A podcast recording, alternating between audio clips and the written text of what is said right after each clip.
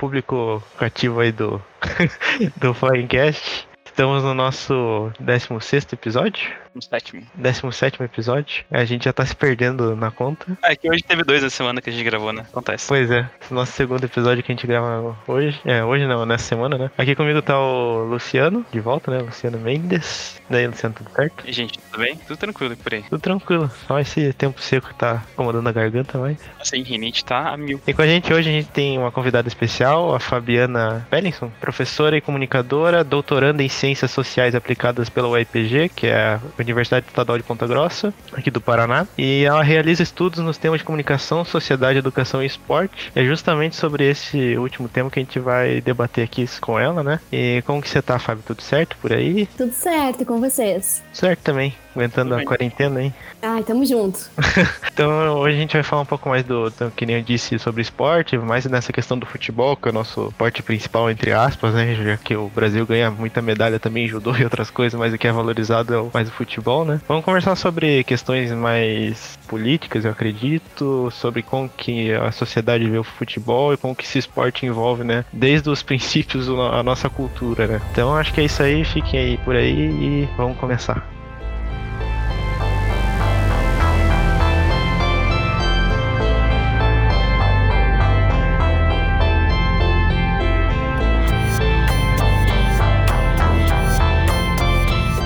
Aqui para começar o tema, então, tava vendo a pauta aqui e eu achei interessante essa, esse termo de alienação televisionada. Eu queria saber, tipo, como que isso se encaixa, assim, no, na parte de futebol, assim, no esporte, e como que isso se encaixa na sociedade brasileira? Então, dentro da, dentro do campo que eu pesquiso, né, que é a sociologia, ou seja, é o futebol a partir de uma perspectiva sociológica, o que a gente faz é justamente um tensionamento a essa questão do futebol como uma forma de alienação. Durante muito tempo, o futebol ele foi relegado a segundo plano dentro dos estudos acadêmicos, né? E quando a gente começa a investigar no Brasil o futebol enquanto um campo científico, um campo de estudos, existe essa associação é, do futebol enquanto pão e circo, uma estratégia de pão e circo, enquanto uma forma de alienação, né? Então, o futebol ele teve essa trajetória marcada pela marginalidade científica e depois ele surge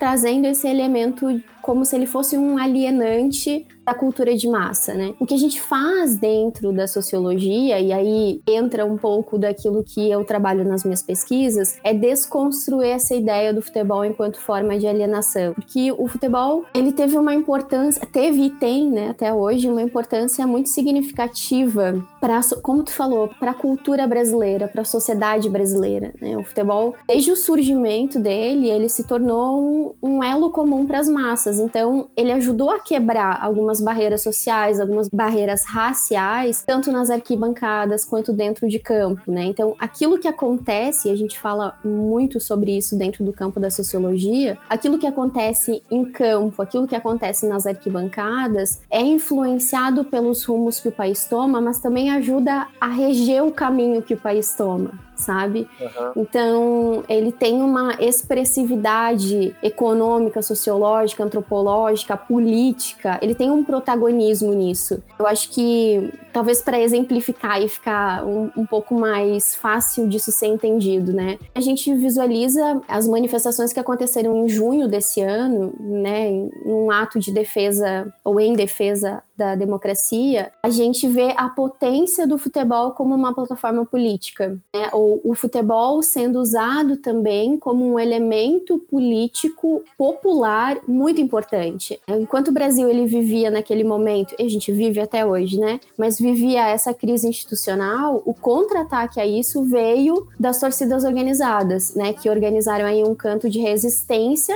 a uma possível escalada autoritária do governo. Então, veja como isso é significativo significante para a gente desconstruir essa ideia de, de alienação mesmo, né? A gente teve uma união, uma unificação de, de movimentos populares que foram gestados pelo futebol e justamente de uma parcela ligada ao futebol, que são as, as torcidas organizadas, e dentro dos meios de comunicação são vistas de uma forma muito negativa, né? Como violentas, odiosas, preconceituosas, inclusive. Nesse momento em específico, a gente tem uma unificação dessas torcidas, né, deixando de lado alguns elementos que são super importantes para as organizadas, como a rivalidade, a aversão ao adversário. Nesse momento da manifestação, isso foi deixado de lado, né? E a gente teve aí a unificação de torcidas que são rivais há muitos e muitos anos, tipo Corinthians, Palmeiras, São, São Paulo, Santos. Elas né, se uniram em defesa de uma da democracia, da sociedade democrática brasileira. Então, e tem N exemplos, né, de como o futebol dentro da sociedade brasileira ele pode ser pensado enquanto uma plataforma ou enquanto uma manifestação cultural identitária que permite ou que permitiu durante muito tempo todas essas transformações que a gente vê, né, transformações sociais, culturais, antropológicas. Acho que existe muito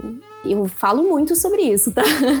Acho que existe, existe muito esse, essa ideia do futebol como ópio do povo, porque pelo menos é assim que a gente tenta explicar, ou é assim que a gente justifica essa ideia do futebol como ópio do povo, ou futebol como alienante. A gente tem um, uma certa, um certo preconceito a tudo aquilo que é popular, sabe? A tudo aquilo que é de massa, tudo aquilo que é do povo. Eu acho que essa, essa ideia que vem do futebol como alienante, do esporte como alienante, vem um pouco dessa predisposição em achar algo que é popular negativo. Isso acontece com o carnaval também, acontece com a as festas de rua, a gente tem essa associação meio negativa, sabe? Uhum. Tudo aquilo que é um produto da cultura acaba sendo, e, e, eu não tô dizendo que ele não seja, sabe? Eu acho que o, o esporte ele pode ser alienante porque todo produto da indústria cultural pode ser alienante, mas isso não significa que ele seja só isso ou que ele não vai produzir significados bons para a sociedade. Eu vou tirar uma dúvida. Sim. Eu não sei se, se teu estudo é só referente ao Brasil, né? Porque o que eu sinto, assim, quando a gente fala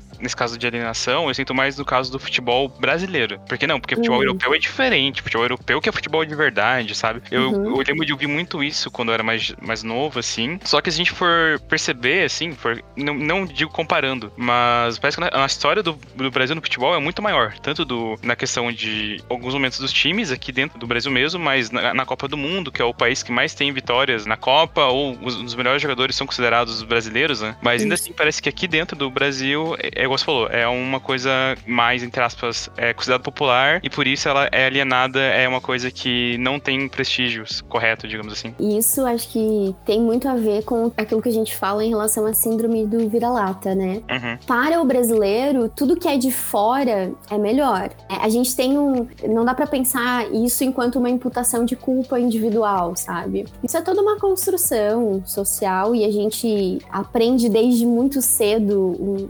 aspectos eurocêntricos, né? Esse eurocentrismo do conhecimento. Então, tudo que é da Europa é melhor, tudo que é da Europa é mais desenvolvido, mais moderno. Eu acho que tem a ver com isso também, sabe? É, a gente visualizar talvez o, o, o futebol europeu como algo positivo né, ou como a utilização do esporte para, sei lá, a construção da cidadania. E quando a gente visualiza esse mesmo esporte sendo praticado no nosso país, a gente olha sob uma perspectiva negativa, né, ou sob uma perspectiva não tão positiva assim, ah, é alienação, ah, é pão e circo, ah, enquanto tem aquela famosa frase, ah, enquanto te exploram, você grita gol, né? Mas enquanto a gente assiste filme, a gente continua sendo explorado. Enquanto a gente ouve uma música da MPB, a gente continua sendo explorado né? Como eu falei antes, todo produto de cultura, todo produto que vem da indústria cultural pode ser usado para alienação. Não é só com o futebol, né? E não dá para a gente pensar no uso do futebol ou é, na prática do futebol, no, no, processo de você acompanhar ou assistir, gostar de futebol, como se isso estivesse alinhado só a um aspecto, que é o aspecto da alienação. Mas existe de fato muito isso que você comentou, que é a gente visualizar o futebol europeu como se fosse completamente dissociado da nossa realidade. Então, na nossa realidade, isso é ruim, mas quando a gente olha para a realidade de fora do país, isso acaba sendo positivo. E o que é até contraditório, né? Porque, como tu bem disse, o Brasil, ele, dentro do cenário do futebol, ele tem um reconhecimento mundial muito grande. Né? A seleção, o que é a seleção brasileira, embora agora A gente vive aí uns maus momentos. É um, né? o 7x1. Embora a gente vive aí uns maus momentos, mas o que é a seleção brasileira no contexto mundial e o que são os jogadores, né? Porque a gente é o país que mais exporta jogadores para o cenário europeu e jogadores que são protagonistas, né? Não são jogadores que têm aí uma posição secundária. A gente tem protagonistas do futebol durante anos e anos que são brasileiros. Queria comentar essas duas questões. A primeira parte mais sociológica, né? É, acho que realmente assim dá para perceber que o futebol como esporte e envolvimento com a sociedade, principalmente no Brasil, ele é um ciclo, né? Porque, por exemplo, em 1970 a gente teve a propaganda do governo militar para impulsionar tipo a, a seleção, né? Fazendo toda a propaganda lá e tal, assim, nos anos de governo militar. E daí teve um, esse ciclo do governo apoiando o futebol nacional, foi até campeão, né? Foi o tricampeonato. Em resposta a isso, é o Corinthians teve a democracia corintiana, né? Liderada ali pelo Casagrande, que agora é comentarista e tudo mais.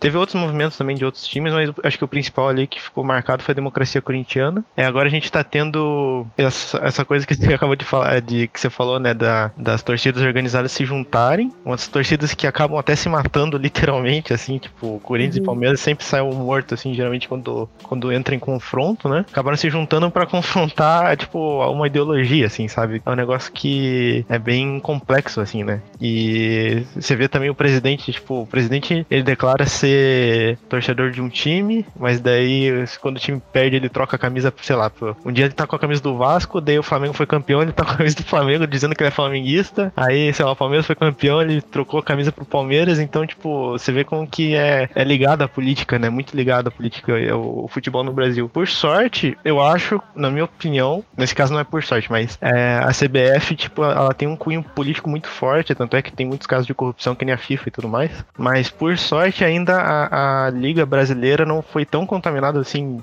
ainda não dá para perceber, né? Tão contaminada nessa questão política quanto a, vamos dizer, a italiana lá, que já teve caso de compra de jogo e a Juventus sendo rebaixada para a Série B por causa disso, assim. Esse eu acho que é um ponto interessante sim da liga brasileira, que é justamente esse equilíbrio que existe, né? E daí já puxando o assunto da, do futebol europeu e do futebol externo, eu tenho, sim, para mim é, eu acho tecnicamente que o Brasil ele não tá conseguindo conseguindo, vamos dizer assim, no questão futebol, né, agora. É, tecnicamente ele não consegue é, se posicionar no, no futebol como, tipo, ah, esse aqui é o jeito brasileiro de se jogar, sabe? Tipo, ele meio que tenta fazer uma cópia, sei lá, pega um pouco do exterior, pega um pouco aqui do Brasil, mistura e vê o que dá e não dá nada, assim.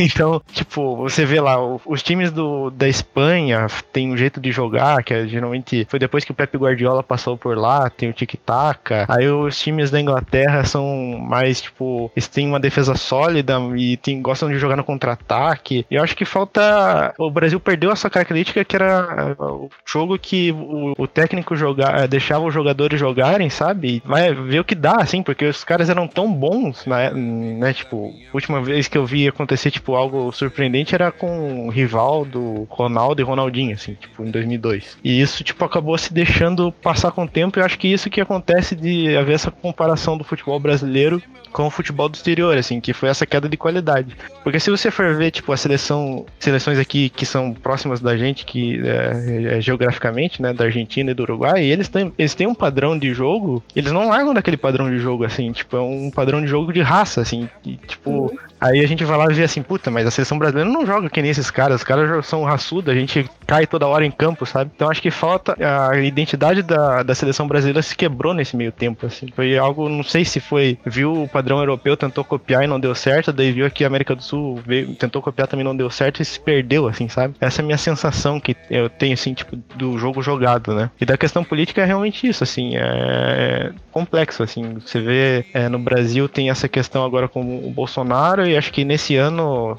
agora no caso do exterior, a Turquia teve um, um campeão lá, um time que nem existia, Aí o Erdogan criou lá no meio de um bairro que ninguém sabe a existência do time. Tipo, o pessoal que mora no bairro onde tá o estádio do time, que é gigante, não torce pro time. E basicamente criou pra ser, tipo, a, um monumento a ele, assim, sabe? Pro Erdogan, assim. Tipo, dizer que ele tem um time lá e faz. Então, tipo, essas relações são bem complexas, né? Tipo, acho que o futebol é muito mais do que o jogo jogado em campo. Né? Tem algumas coisas bem interessantes do que tu falou, assim. Quando a gente analisa, e daí pegando essa relação política futebol, né? Quando a gente analisa, por exemplo, a Copa de 70, aconteceu num momento ditatorial, a gente vivia numa ditadura, né, o Brasil, e o Médici, ele tentou usar muitas e muitas vezes o futebol como palanque político, né? Então ele se ancorava na, na imagem, em tudo aquilo que a seleção de 70 representava para o brasileiro como uma propaganda política. Então a conquista aí do, do tricampeonato de 70 funcionou para ele como propaganda. Então aí a gente percebe, por exemplo, a relação que existe entre é, você utilizar o futebol para uma propaganda política efetivamente. Mas a gente tem o, o, o oposto disso, sabe? E a utilização do futebol numa outra perspectiva. E tem vários estudos falando sobre isso, analisando sobre isso, né? De como o futebol em 70 foi utilizado pelo povo, utilizado pelas pessoas, como uma forma de manifestação à repressão, sabe? Como uma forma de dizer: olha só, isso está acontecendo aqui no país, as pessoas estão sendo presas, as pessoas somem, as pessoas são sequestradas, são mortas, sabe? Então, as manifestações populares elas aconteceram em estádios sabe? Elas aconteceram pelas torcidas organizadas, como uma, um movimento contrário à ditadura militar. Então, ao mesmo tempo que a gente tem o uso do futebol para objetivo X, a gente tem o uso do futebol para o objetivo Y, sabe? Isso é muito interessante quando a gente analisa essa relação. E aí, tu, tu falou do, do, do Bolsonaro vestir as camisas de futebol. Interessante porque eu li um texto, se eu não me engano, foi na semana passada,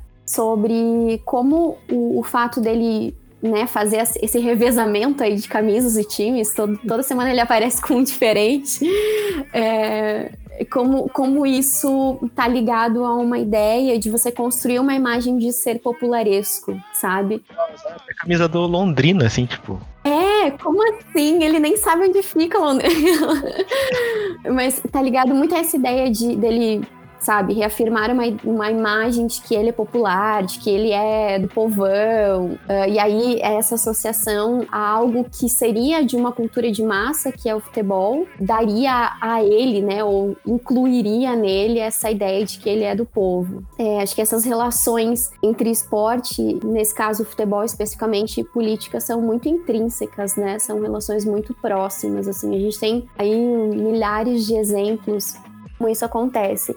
E quando tu falou sobre, sobre a questão da identidade do jogo jogado, né, do jogo dentro de campo, é, na minha tese de doutorado eu investigo a Copa de 2014, a Copa de 1950, a Copa de 2014, depois da Copa, né, no momento em que a gente perde lá, acontece o fatídico 7 a 1, acontece no Brasil uma discussão e aí ligando, né, com os veículos jornalísticos, acontece uma discussão mediada pelo jornalismo brasileiro que é a falta de identidade ou a perda de uma identidade do futebol, né? Então, até antes de 2014, inclusive porque o Brasil venceu a Copa das Confederações de 2013 e estava todo mundo super feliz e dizendo, nossa, a seleção, Espanha, né? é, nossa, a seleção é a melhor do mundo e tal. Até 2013 existia toda uma, uma discussão sobre o Brasil enquanto país do futebol, né? Porque isso é um imaginário construído pelo meio de comunicação, pelos meios de comunicação, e essa ideia de que a gente jogava um futebol diferente, sabe? Uhum.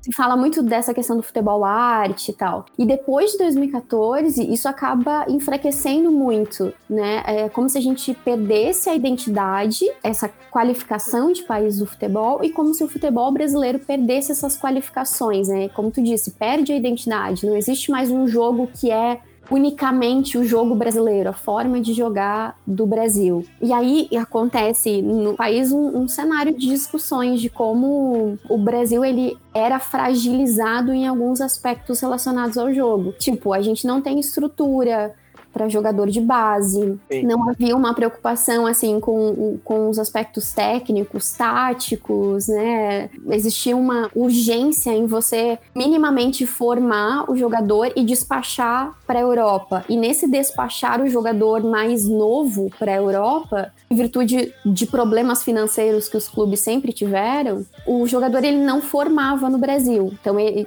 as características de formação do jogo não eram feitas no Brasil, eram feitas fora do Brasil. E aí, com isso, a gente perde né, essa identidade, é, perde essas características. Sempre pensando aí que isso tudo é construção, né? É um imaginário, assim. A gente tem é, desde que o Brasil vence a primeira Copa até 2012, isso é bem reforçado nesse período de 2012, essa construção do, do Brasil como país do futebol. Né? E vejam, Brasil como país do futebol, e aqui a gente não, não tem política pública para sustentar isso, sabe? Política pública para formar jogador. É meio bizarro, sabe?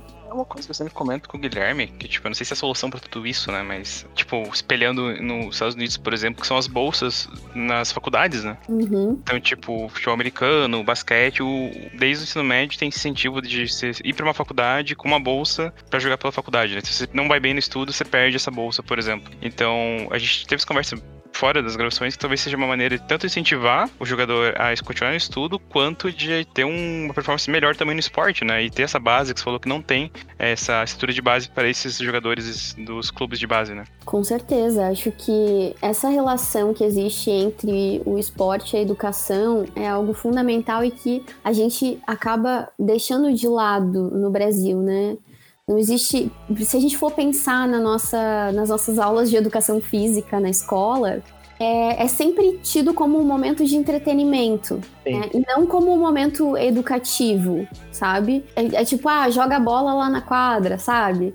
A gente entende, a gente enquanto aluno, né, entende dessa forma. É como tu disse, talvez se a gente é, e a nível de país, né, a nível nacional, assim, se a gente entendesse e, e, praticasse essa associação de fato que existe entre o futebol, entre o aspecto educacional, como algo que é relevante para a formação da criança, do adolescente, né, que é relevante para a formação de um cidadão, talvez a gente chegaria nesse outro nível, né, em questão na questão esportiva. Sim. O que a gente geralmente comenta é que eu acho que acho que até na MLS, que é a liga estadunidense lá, de futebol mesmo, é o nosso futebol, né, não o futebol deles, eles fazem essa questão de pegar o a base é nas universidades, né? Tem o campeonato universitário, aí ocorre o draft, né, que é onde os os times se reúnem e escolhem os jogadores da universidade para entrar nos times. Uhum. O pior time posicionado na liga o direito à primeira escolha, né, a escolha mais importante, e assim por diante, né, em relação à, à posição do time na liga. E desses, esses jogadores entram no, no time, né, e eles já entram formados, né, eles já têm uma formação, que é justamente isso que acontece, né, porque, por exemplo, vamos dizer assim, há poucos casos de jogadores que vão ganhar que nem o Neymar, vamos dizer, né? Tipo, poucos casos, assim, no mundo. E no Brasil, principalmente, pouquíssimos, né? Tipo, o jogador no Brasil, um time grande ganha bem, ganha, mas, tipo, a Série A tem 20 times, então os outros jogadores não tem, tipo, muito. não ganham tanto, assim, né? Uhum. E o que acontece? O jogador geralmente tem uma faixa ali de atuação até os 38, 39, no máximo, assim, batendo no limite, né? E o que acontece depois que esse jogador volta pra sociedade, assim, sem ser jogador? Ele se aposenta aos 39, tipo, isso já é prejudicial à sociedade, né? Ele tem que ter algo, um plano B, assim, né? Tanto para ele quanto para a sociedade, assim, tipo, então essa formação já facilita ele ser reinserido como uma pessoa, ele foi é um ex-atleta, né, no, no meio, né? Porque tem alguns que conseguem se encaixar ali como comentarista e tal, mas tem muito atleta que, tipo, sai do, da, da, profissão e acaba voltando para onde que ele, tipo, de onde que ele vê, que geralmente é um lugar um pouco mais pobre e tudo mais, assim. Não que talvez isso seja um problema para ele, mas, tipo, ele poderia ter crescido na vida, assim, tipo, ter, é, ter passado, talvez, tipo, ter uma vida mais tranquila, assim, né? Se ele tivesse a formação, né?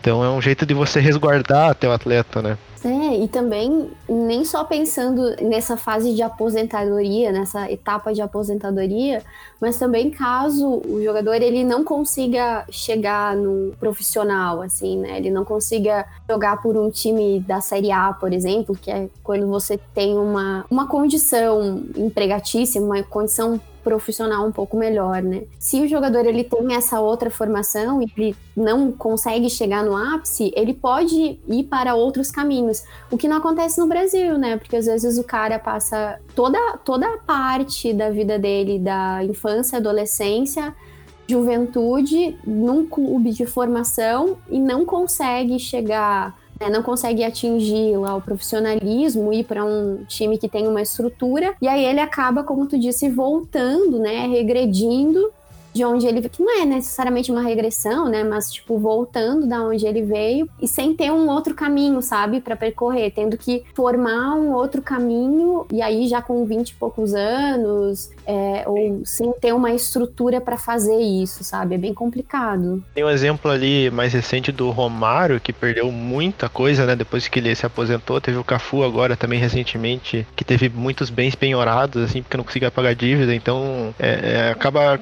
é, tipo, o consumo da pessoa não, acaba não acompanhando o que, que ela recebe, né? Então, continua consumindo e até isso deve ser, talvez até em relação à educação financeira que a pessoa teve, né? Então, falta, tipo, essa parte da educação mesmo, assim, que nem você disse, tanto na parte da aposentadoria quanto se a pessoa talvez não entre num time, assim, que é, dê a oportunidade dela, é, oportunidade dela seguir uma carreira, né? Claro que esse sistema também, o Luciano sabe também disso, que eu não sei, se, Fábio, se você acompanha os, os esportes americanos. Acompanha um pouco. Acompanha um pouco. É que lá acontece, tipo, justamente por ter esse sistema, né, de ah, o pior time da liga pega a primeira escolha, que geralmente é o melhor jogador que tá saindo da universidade. Uhum. Tem time assim que, tipo, vê que a campanha dele não vai ser boa no ano. E basicamente fala assim: ah, vamos perder os, todos os jogos aí, a gente garante pelo menos a primeira escolha no que vem reforma, sabe?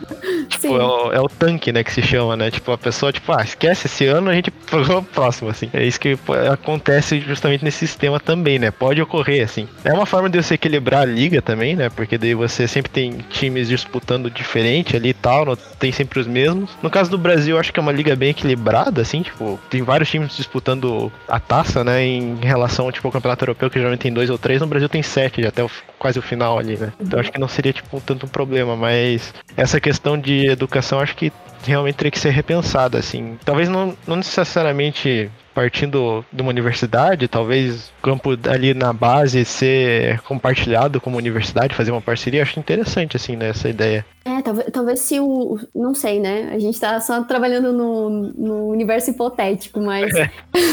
talvez se os clubes pensassem aí numa formação educacional junto com a formação para atleta, né? Mas acho difícil isso acontecer porque os clubes estão voltados no aspecto financeiro. Eles estão querendo Sim. que o jogador. E, e muito clube é assim, né, gente? Tem essa preocupação de do jogador dedicar-se quase que integralmente para o esporte. Obviamente, existe a obrigatoriedade do, do, jogador frequentar a escola e tudo mais, mas a gente sabe que a preocupação do clube é o jogador render dentro de campo, né? Depois, mais pra frente, tipo, principalmente jogador de base, vira commodity, né? O cara vai lá e vende, faz um dinheirão e sustenta o time por uma temporada, né? Exatamente. Você queria falar alguma coisa, Luciano? É, eu ia perguntar se, se esse aspecto que, que você está falando agora do futebol, de, de base, sem ter essa, essa, sem ter essa base, no caso, e como ele, ele é vinculado na mídia, o futebol e todas as situações, reforça a narrativa ou noção de futebol com pão e circo pro brasileiro, no caso? Eu acho que assim, o meio de comunicação, né, que falando estritamente do jornalismo, ele teve um papel muito importante para a expansão, para a mediatização do futebol, né? Televisão, as transmissões televisivas, antes as transmissões radiofônicas, não que elas tenham parado, mas, né, em certa medida depois substituíram. E o próprio jornalismo impresso, agora a gente tem um online, e aí os clubes se adaptando para uma produção de conteúdo online cada vez mais personalizada para o torcedor, acho que tudo isso amplificou o futebol, sabe? Tudo isso é, fez com que o futebol atingisse mais as pessoas de uma maneira mais significativa, ele se tornasse mais relevante. O que eu consigo visualizar na forma com que o jornalismo brasileiro é, narrativiza o futebol acho que reforça essa questão é, não só de identidade, sabe? Da gente ser o país do futebol, da gente ter uma dinâmica de jogo própria, do futebol fazer parte da cultura e do ser brasileiro, é, mas também um caráter de jogo, assim, ou um caráter do futebol como algo muito dramático. É, a gente tem uma dramatização especificamente das derrotas, né? Eu, eu estudo derrota a gente tem uma dramatização da derrota como se aquilo fosse a morte, né? Como se aquilo fosse é, escrito e descrito em tons fúnebres. Até falo, falo bastante isso que é o jornalismo brasileiro ele tem uma filia, filiação na imaginação melodramática, sabe? A gente está sempre construindo notícia pautada no excesso, tá sempre construindo modelo de virtude, modelo de vilania, tem sempre uma reação sentimental, uma reação sensorial. É sempre extravagante, sabe? A narrativização do esporte é sempre uma narrativização extravagante mesmo, cheia de emocionalismo, cheia de polarização. Então, acho que isso, em certa medida, contribui para entender o esporte enquanto um drama, sabe? Para é, eu acho que é para expandir mesmo os fatos, os acontecimentos esportivos.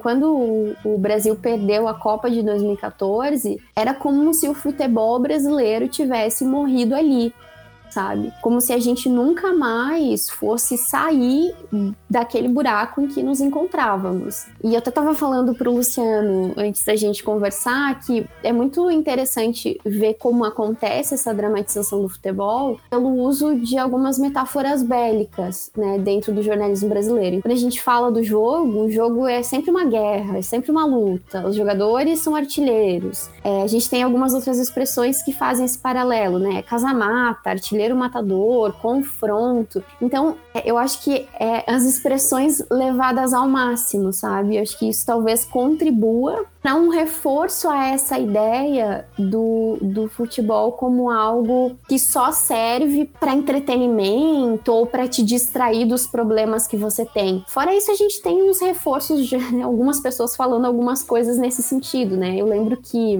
putz, eu não lembro exatamente em que ano que aconteceu isso, mas eu lembro que eu estava assistindo um, uma transmissão e o Thiago Leifert estava falando que ele falou uma frase mais ou menos assim: "Ai, futebol e política não se misturam" ou o futebol não é lugar para política, alguma coisa assim. Sendo que tudo é político, né? tudo é político. Não existe essa separação, e como a gente já falou infinitas vezes aqui, existe um, elo, uma relação muito próxima entre uma coisa e outra. Alguns discursos assim enviesados acabam reforçando essa ideia da alienação, né?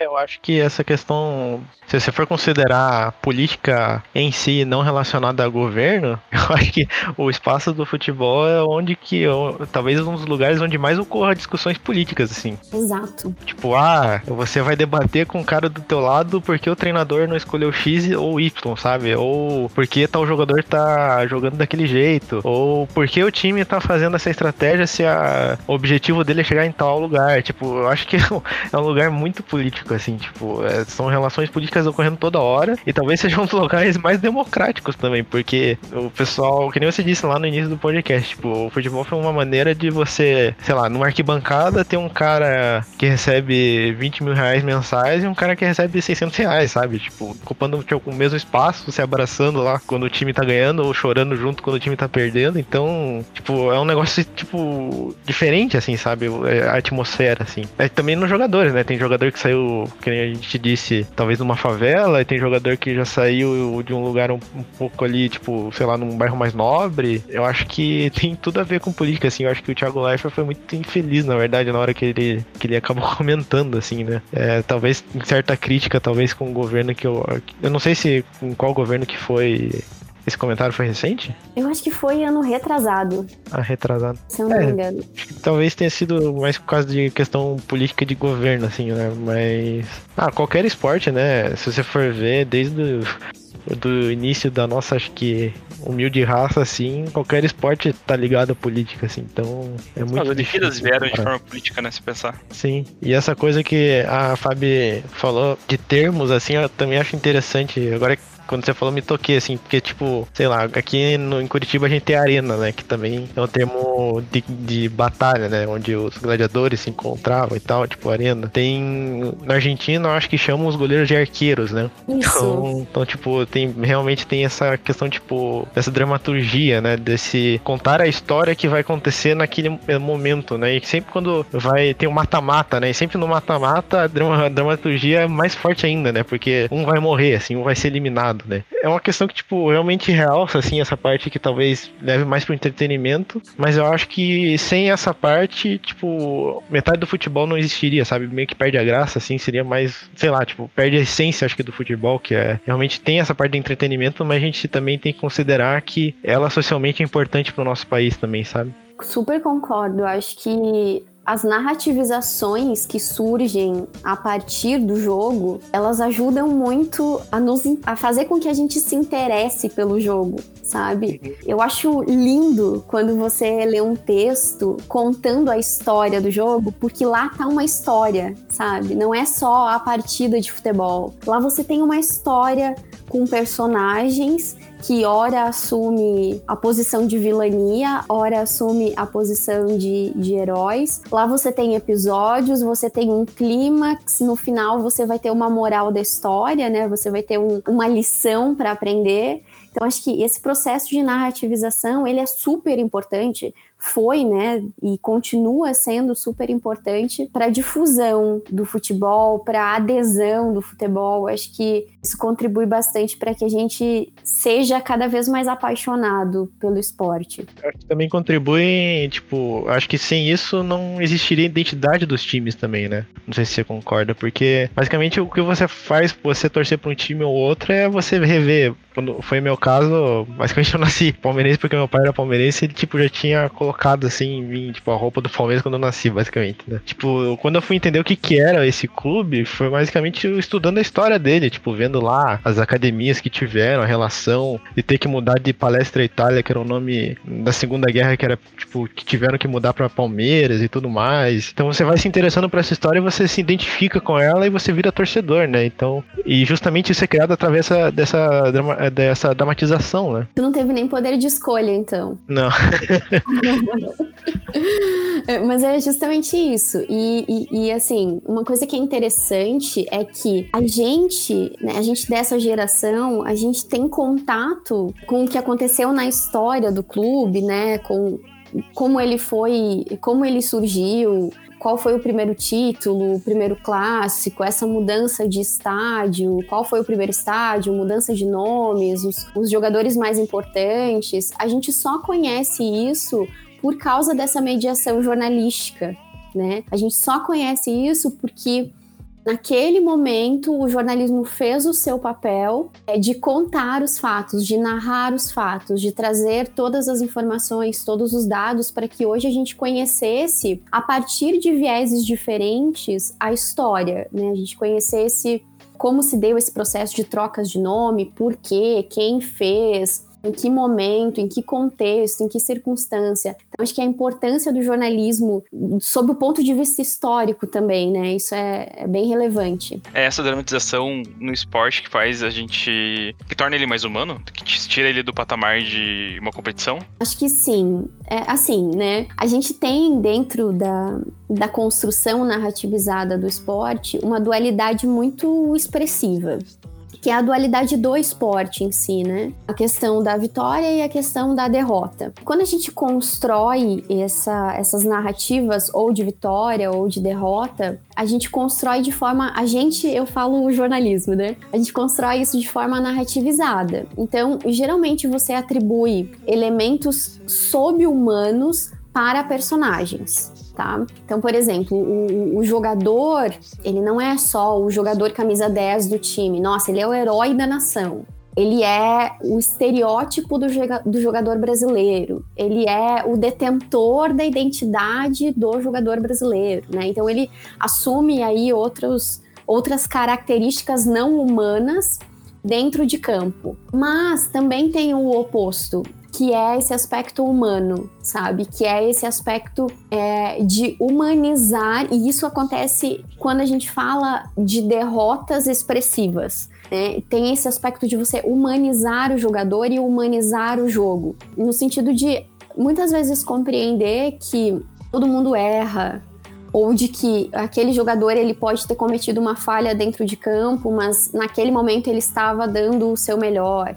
E sempre quando a gente fala de narrativa de derrota, em que há esse processo de humanização, é, existe essa lição da história, sabe? Essa moral da história. Então, sempre que a gente perde, a gente tem uma lição para aprender. Sempre. E no jornalismo brasileiro, isso é recorrente. Sempre que a gente tem uma derrota expressiva, a gente vai aprender alguma coisa sobre isso. E aí, sempre que ocorre essa narrativização de lição, os personagens eles são humanizados. Não sei se vocês vão lembrar em 2014, eu falo muito da Copa de 2014, tá?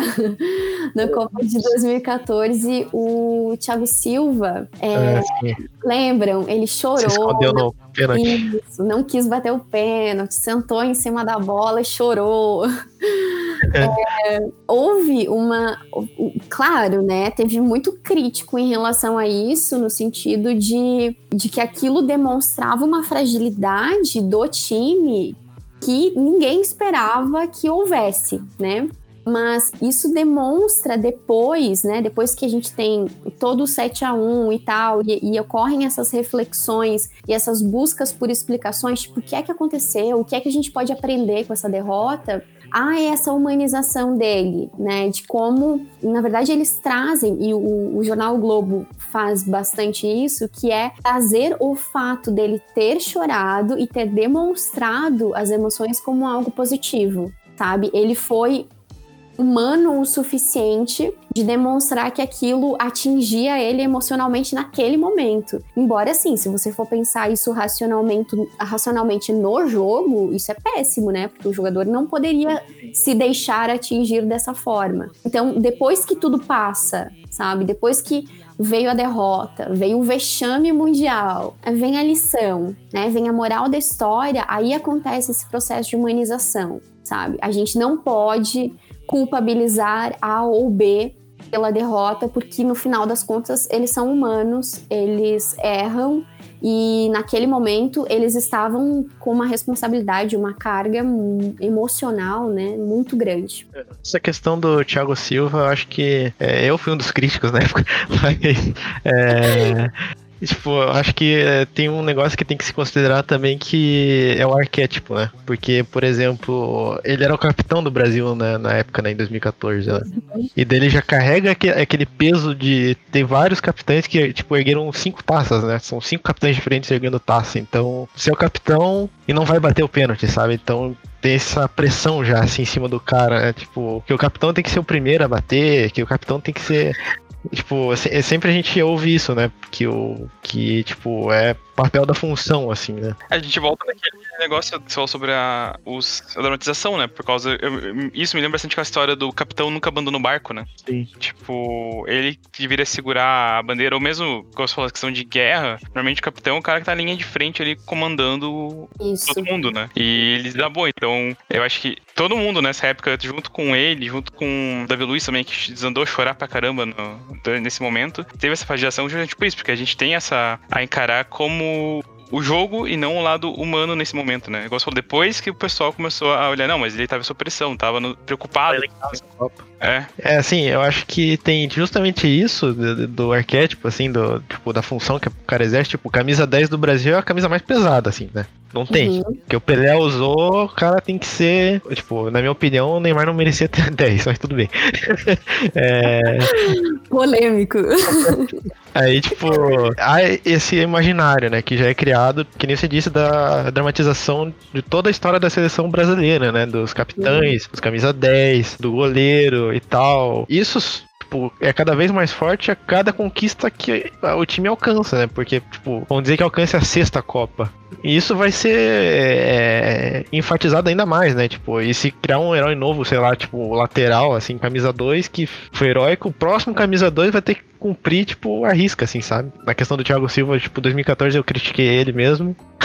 em 2018, tipo, eu acho que ele se recompôs, assim, eu acho que ele amadureceu bastante, assim, sabe? Eu acho que ele, ele já era outro jogador, assim, tipo, e eu falei, cara, esse cara se redimiu, assim, comigo. Uhum. E, tipo, acho o Thiago Silva um dos melhores zagueiros atualmente, assim, disparado, assim, brasileiro. Tipo, pra mim, eu já tinha, eu já disse isso pro Luciano em 2018, né? Eu, na questão do Neymar, eu achava, tipo, terrível um cara com a camisa 10 do Brasil sair rolando daquele jeito, sabe? Tipo, pra mim, camisa 10 não é para fazer aquilo, assim. Tipo, eu, sei lá, tipo, acho que, tipo, era muito infantil, assim, sabe? Mas justamente por causa desse imaginário que eu tenho da camisa, tipo, ser pesada, assim. E você vê isso nos, nos times que vão ser adversários, principalmente da seleção brasileira. Tipo, na, quando a Bélgica eliminou o Brasil, os caras ficaram, putz, a gente eliminou o Brasil, sabe? Tipo, cara, é o Brasil do outro lado. A gente ganhou deles, a gente tá indo pra semifinal e, e passamos por cima do Brasil, assim. Então, é interessante, sabe, essa questão do imaginário, assim. É, e como, como tu disse, assim, as coisas, né, elas têm um significado, elas têm uma simbologia que é histórica, sabe? Que é um acumulado de significados. Então, a camisa 10 do Brasil, e tem muita história, né? Tem muita história. E pesa, né? E a gente, enquanto telespectador disso, enquanto espectador disso, é, a gente não dissocia sabe? A gente traz na nossa bagagem, traz na memória tudo aquilo que essa camisa significa. E aí, claro, quando você olha o cara que é capitão da seleção brasileira, no momento em que a gente tinha certeza absoluta que a gente venceria a Copa em casa para redimir 1950. Porque a gente, vem, a gente vinha construindo desde, desde a conquista da Copa das Confederações em 2013 essa historinha de que com certeza a gente ia levar, sabe? E, e assim, isso mesmo o Brasil jogando super mal. Porque o Brasil, desde o início da Copa de 2014, ele não, ele não fez boas partidas, sabe?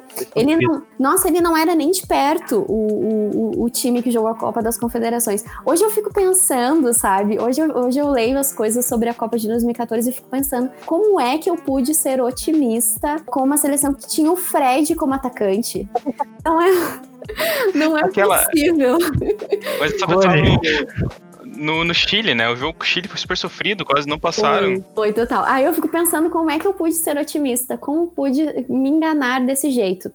Mas isso é, é, é muito, é muito sério. A gente vinha construindo essa ideia é, e a gente não esperava que aquilo acontecesse. Então, quando a gente viu o capitão da seleção brasileira leva no braço faixa de capitão, sabe? E é zagueiro, porque também tem isso dentro do futebol, né? A posição significa, sabe? A posição dos jogadores. É, então, o, o zagueiro, ele. É uma pessoa rígida, né? Tipo. É, exatamente. O zagueiro, ele tem que ser bruto, assim, ele tem que ser forte, ele tem que ser forte, que eu digo emocionalmente, ele tem que ser fechado, sabe? E aí você vê justamente o oposto. Pô, isso quebra justamente com o imaginário que a gente tem, que a gente aprendeu a construir desde sempre. Porque se a gente pega 2012, 2002, por exemplo, a gente tem o Lúcio como capitão. Como zagueiro da seleção, você fica olha a diferença de comportamento, postura, né? E essa Gilberto Silva. É verdade. E olha a isso isso do Thiago Silva é maluco, porque assim, é, isso aí também tem uma boa dose de machismo, sabe? No, no, no discurso que foi difundido, na narrativa que foi difundida sobre o fato dele ter chorado. Uhum. Rolou alguns comentários do tipo, ah, mulherzinha, sabe? Ah, isso não é comportamento de homem, porque ainda tem aquela ideia do, né, chorar não é coisa de homem. Então, tudo, assim, para além de tudo aquilo que a gente está falando aqui sobre a construção desse imaginário, do arquétipo, do capitão, que ele desconstruiu e que a gente, enquanto espectador, obviamente vê aquilo e e fica sem entender e, e, critica o jogador, ainda teve esse discurso, né?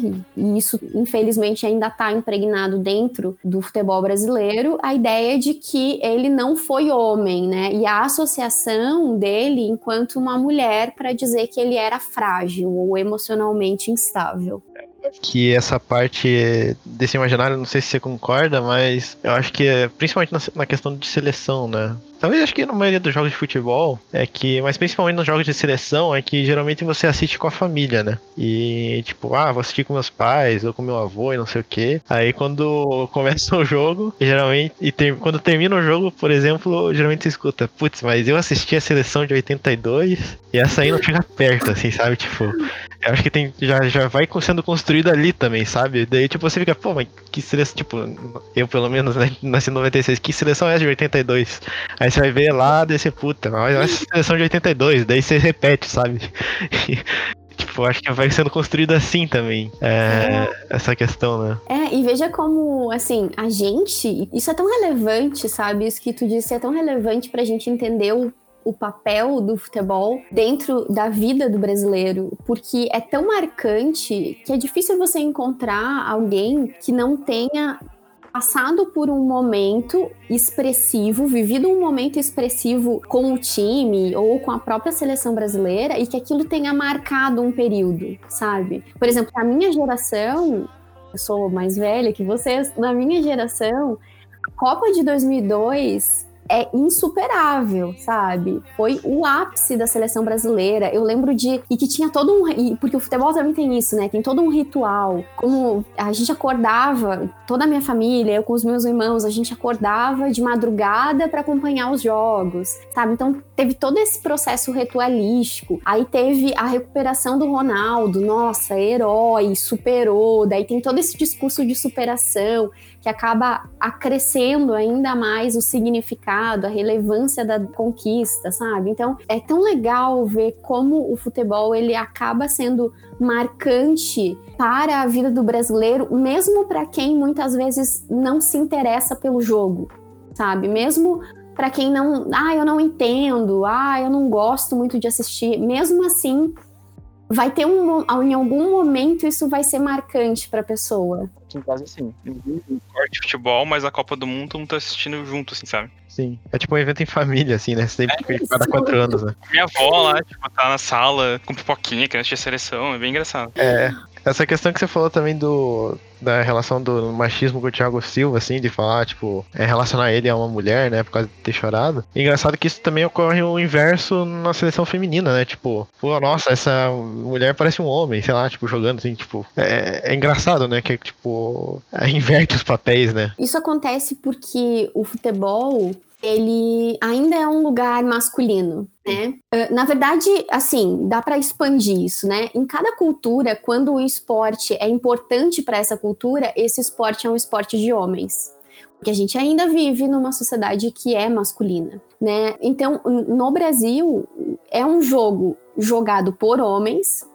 A imprensa esportiva, quer dizer, agora isso tem mudado, né? Mas assim, até alguns anos atrás, era um jogo jogado por homens, a imprensa, ela era predominantemente masculina, os torcedores predominantemente homens, então você tinha um comportamento de fato mais bruto, mais viril, né? E os homens eles se davam ao direito de reagir assim, e quando isso não acontecia dentro de campo, aí se associava a mulher, como foi o caso do Thiago Silva, né? Isso é tão marcado porque assim, se a mulher, que é o que tu falou, né? Se a mulher ela tem um outro tipo de comportamento, ou seja, um comportamento mais viril, um comportamento mais bruto, aí se associa a imagem da mulher ao homem porque é como se no nosso imaginário, né, isso também é construção social, como se no nosso imaginário o que deve acontecer em campo o padrão do que deve acontecer em campo é justamente esse comportamento mais masculino, sabe? Então, independente se a gente está falando de homem ou se a gente está falando de mulher, a gente vai associar eles como contraditórios. E isso é muito marcado, né? Hoje, assim, ainda é um ambiente masculino, ainda é um esporte que se diz masculino, embora a gente aí em passos lentos está conseguindo reverter, né? Hoje o, o, futebol feminino já é visto por mais pessoas, já tem uma abrangência maior. Hoje a imprensa esportiva já assume mulheres, né? Então você tem comentaristas que são mulheres, narradoras mulheres, repórteres de campo que são mulheres e torcida também. Hoje você tem, você consegue visualizar aí uma. Ainda é predominantemente masculina, mas você já consegue visualizar um número muito maior das mulheres em estádio e, e acompanhando jogos né, em outros locais que não seja o próprio estádio, bares, em casa, por aí vai. Essa questão de estar tá se evoluindo, né? Eu acho que começou bem recentemente, né?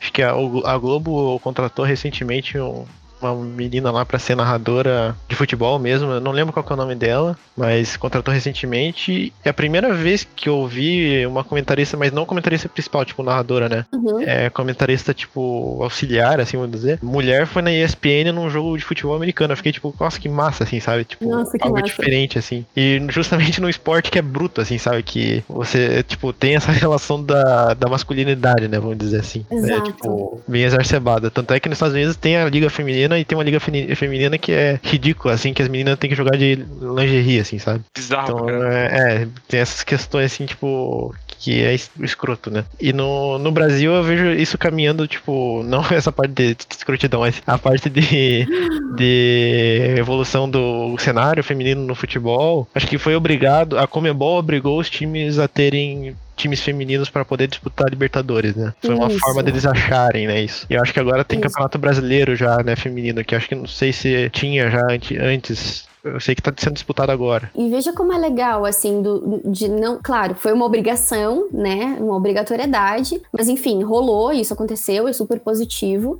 Mas como os clubes passaram a lançar luz sobre o time feminino. Porque antes era uma coisa deixada de lado. Até existia, mas não, existi, mas não existia uma mediatização sobre isso. E agora não, agora você já tem uma. Claro que nem equipara, né? Nem equipara com o masculino. Mas assim, você já tem um acesso à informação. Eu sou gremista e o Grêmio surgiu aí por causa dessa obrigatoriedade com o time feminino, mas no início era muito difícil de você encontrar informações sobre os jogos. Então, mesmo que eu tivesse interesse sobre o futebol feminino, eu não conseguia acompanhar, porque a mídia do clube mesmo não transmitia os jogos, não informava. Assim, o máximo era uma nota minúscula no site falando do resultado da partida. Você sequer conhecia as jogadoras. E agora a gente está num outro processo, que é uma mediatização disso de uma forma mais expressiva. Então você tem o lance a lance no, no Twitter, você tem descrições e perfis sobre as jogadoras, tem inclusive outras páginas que são páginas dos próprios torcedores só para falar do futebol feminino do clube. Então acho que, sabe, é uma coisa que tem expandido cada vez mais e nessa outra perspectiva, justamente de combater essa, essa escrotidão, sabe? Que é colocar a mulher no campo, mas ainda com uma, com uma imagem de submissão, de sexualização. É colocar a mulher no campo de jogo como uma esportista, como uma profissional de fato do esporte, né? E isso é, é bem positivo, né? Muito positivo. Especialmente no Brasil, né? Em que o futebol é tido como campo masculino ainda. Eu não sei como é que tá a parte da comissão técnica dos times femininos, mas eu acho que a maioria ainda é homem, né? É, a maioria ainda é homem, né? Tem treinador homem, toda a parte da comissão técnica, médico, ainda é predominantemente masculina.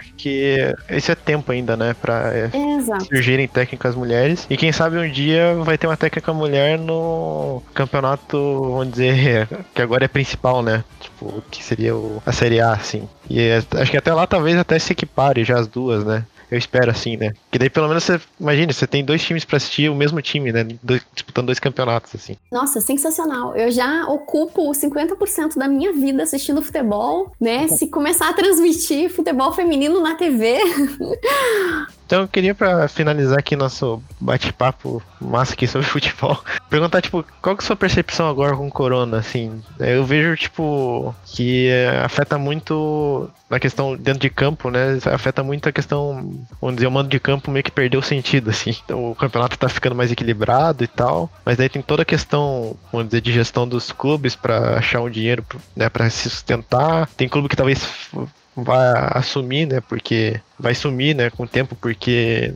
são clubes menores, vamos dizer série D, assim, como que um clube desse vai se sustentar sem torcida, né? Como que você vê os próximos passos assim do futebol, tanto no cenário mais político como dentro de campo, assim? Eu vou além um pouquinho dessa pergunta e perguntar: você acha que faz sentido retornar o futebol agora com o coronavírus? E se isso reforça novamente a narrativa da alienação do futebol por estar passando nesse momento de pandemia e de crise? Vou começar pela última pergunta em relação à volta do futebol. Eu não concordo com a volta do futebol nesse momento e a gente já voltou faz um tempo, né? Quando a gente voltou, por exemplo, quando voltou o futebol carioca, depois o futebol paulista, a gente estava num pico de óbitos pela doença, é que eu acho aterrorizante e indignante, assim, no momento em que todas as nossas forças e esforços deveriam estar concentrados na saúde, a gente estava ainda discutindo em alguns espaços se o futebol voltaria ou não, se o campeonato retornaria ou não, quando ele terminaria, quando seria a próxima disputa. Enquanto a gente visualiza, por exemplo, num cenário europeu, por exemplo, as ligas europeias, elas só voltaram, elas só finalizaram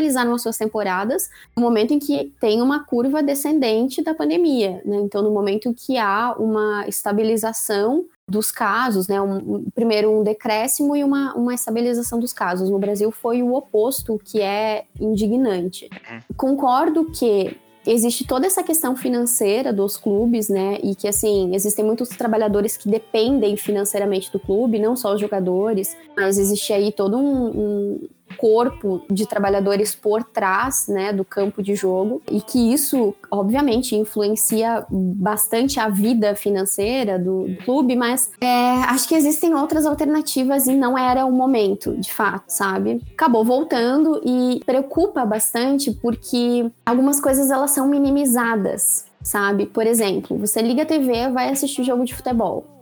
Ótimo. Aí você, aí existe, né, supostamente todo um protocolo que deveria ser cumprido pelos clubes. Não é, e é bizarro, porque isso está sendo transmitido, isso está sendo televisionado, e as pessoas estão assistindo e pensando: ah, olha lá, a pessoa se abraçando, pessoa beijando a outra. E embora se defenda essa ideia, ah, existe um protocolo, esse protocolo não é cumprido. Eu estava assistindo, foi final de semana, Tô assistindo o jogo do Palmeiras e tô assistindo o jogo do Palmeiras e aí a repórter tava esperando para entrevistar um jogador porque tem todo esse processo de que você agora, quando os jogadores saem, o repórter ele não pode ir até o jogador e conversar com ele, né? Os jogadores saem de campo, aí o assessor vai lá, chama alguns jogadores e aí esses jogadores dão entrevista justamente para respeitar esse distanciamento, o jogador conseguir se higienizar depois da partida e tudo mais, passar o álcool gel. Então. E aí isso, e aí eu, eu fiquei, né? Ela comentou isso e aí assim na cena seguinte é esse jogador abraçando o técnico do outro time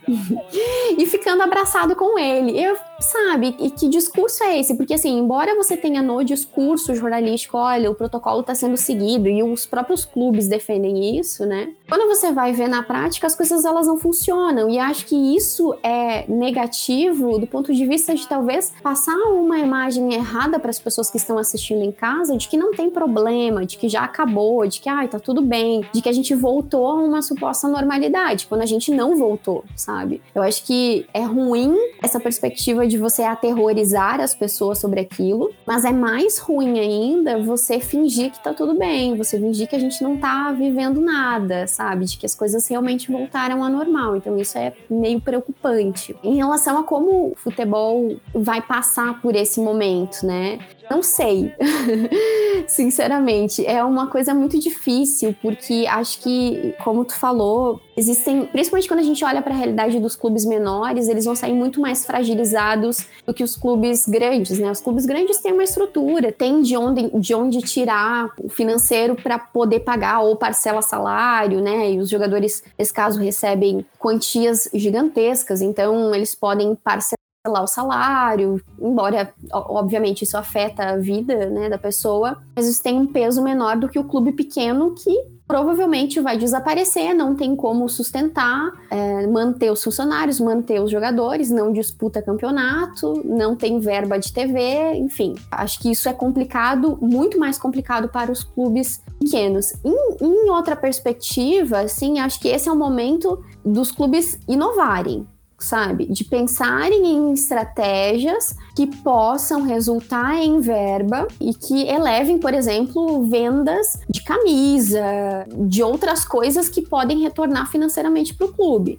A gente estava falando antes de começar de como, sobre como a profissão do professor ela foi readaptada, né? A gente é, teve que se desconstruir, construir de novo para conseguir exercer a nossa prática docente. E acho que todas as profissões foram assim. E acho que assim também deve ser dentro dos clubes, sabe? Os clubes pensar em estratégias de como fazer, reverter, um, às vezes, um decréscimo financeiro nesse período. Estava vendo ontem uma matéria sobre isso, de como os clubes começaram a produzir muito mais conteúdo para a rede social durante esse contexto pandêmico e de como isso resultou em um número de vendas de produtos esportivos maior. Então, ah, agora lá no Facebook você tem entrevista com jogador, quiz com o jogador, né? Coisas que não tinha antes e que o clube se vê, se vê diante de uma necessidade de construir, de repensar, justamente em virtude do momento em que a gente vive. Eu, eu não sei se você ouviu falar da, da lei do mandante. Sim.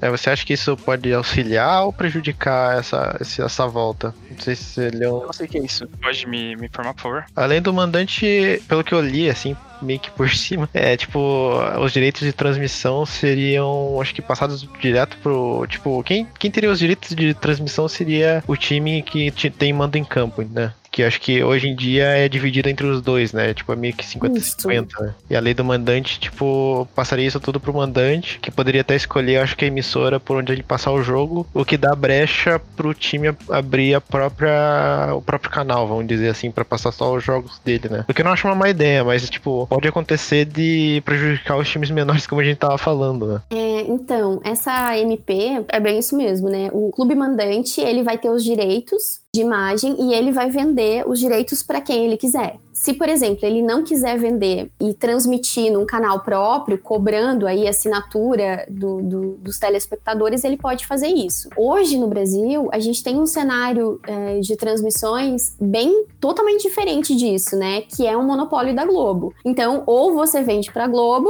ou você vende para Globo.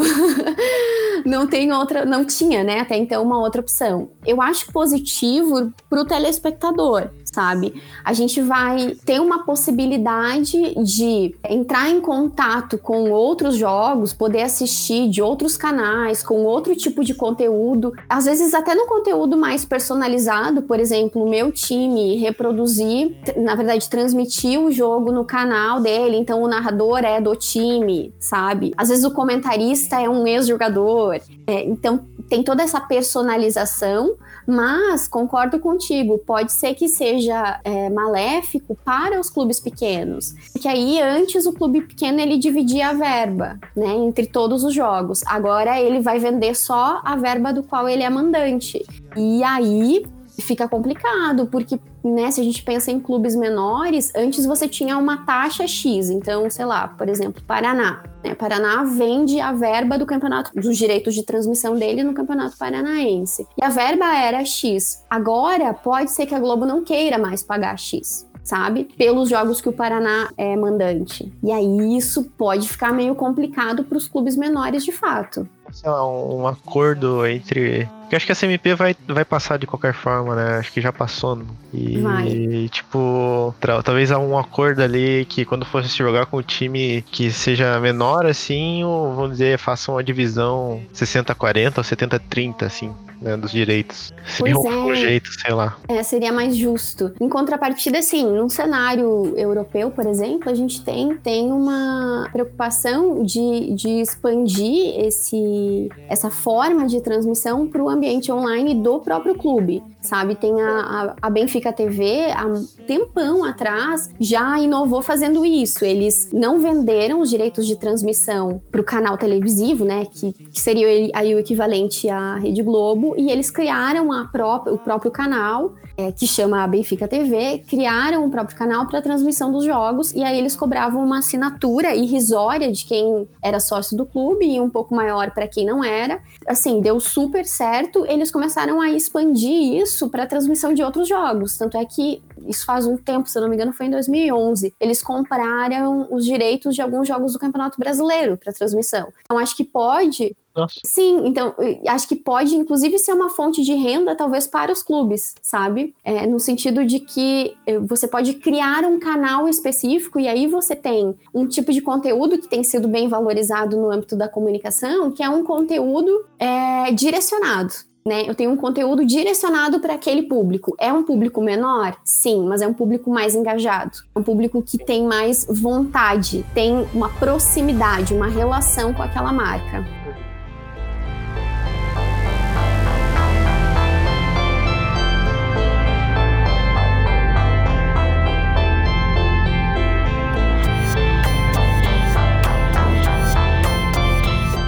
Bem, primeiro eu queria agradecer a participação aí da, da Fábio e do Luciano aí no, no papo. Imagina, eu que agradeço a Fábio ter aceitado participar com a gente nesse episódio. Achei bem, bem legal. Aprendi muita coisa que eu não sabia sobre futebol e comunicação. Legal, gente. Obrigada. Adorei o papo, adorei o espaço. Tô sempre disponível pra gente conversar. Obrigado. Queria pedir uma última coisa só pra Fábio, se ela tem alguma coisa para recomendar sobre futebol, algum documentário, livro, pro pessoal aí. Então, é, tenho. Na verdade, são dois autores dois autores brasileiros que falam sobre o futebol bem nessa perspectiva sociológica, né, culturológica que a gente comentou durante todo esse nosso papo. É o Roberto da Mata, foi esse autor que introduziu essa ideia sociológica sobre o futebol brasileiro. Então ele é o pioneiro de tudo, assim. Uhum. É, sabe aquela ideia quando eu cheguei aqui era tudo mato? Ele é esse cara. É, e ele tem dois livros bem legais. O primeiro é O Universo do Futebol e o segundo é A Bola Corre Mais que os Homens. São dois livros bem legais. E relacionando o futebol com a comunicação, a gente tem um outro pesquisador é, do Rio de Janeiro chamado Ronaldo Elau, que, que fala bastante sobre essa relação de como a comunicação influencia, expande o futebol no Brasil. E aí tem dois livros dele que eu gosto bastante, que é A Invenção do País do Futebol, que fala sobre toda essa construção de esse imaginário, né, essa ideia do, do, do Brasil enquanto país do futebol que a gente comentou. E Futebol, Jornalismo e Ciências Sociais, enquanto ele faz essa aproximação sociológica de como a gente pode estudar ou investigar o futebol dentro do campo jornalístico. Quais redes a pessoa pode procurar para encontrar você aí, Fábio? É, eu tô no Twitter, no Instagram e no Facebook. Confesso que a rede que eu mais uso é o Twitter. Sou bem old school. uh, mas podem me procurar em qualquer rede pra gente bater um papo de futebol. Qual que é o arroba no Twitter? Já vou seguir aqui já. Arroba Fábio Penisson. Ah, beleza, facinho. E sua expectativa para a campanha do Grêmio esse ano? Então, eu tô um pouco preocupada. uh, sinceramente, eu acho que a gente só vai, só, só, só vai ganhar o Galchão esse ano. Foi o que a gente já conquistou. Eu acho que sonhar com mais do que isso é ser bem otimista. é, o meu time tá parecido. Ah, faz parte, faz parte. E, Luciano, é... onde que o pessoal pode encontrar a gente, mandar pergunta? Se tem uma dúvida, pergunta, sugestão, você pode mandar pro nosso e-mail, que é podcast.flyingjack.com.br ou encontrar a gente na rede social também, no Twitter, no Instagram, no Facebook. É fácil, é só procurar lá Flying Jack Creative Studio, aquele barquinho branco super fácil de encontrar. Eu acho que é isso, galera. Então, até a próxima, até o próximo Flyingcast. Esperamos vocês lá. gente. Obrigadão, viu? E fiquem bem, fiquem saudáveis. Tchau, gente. Até mais.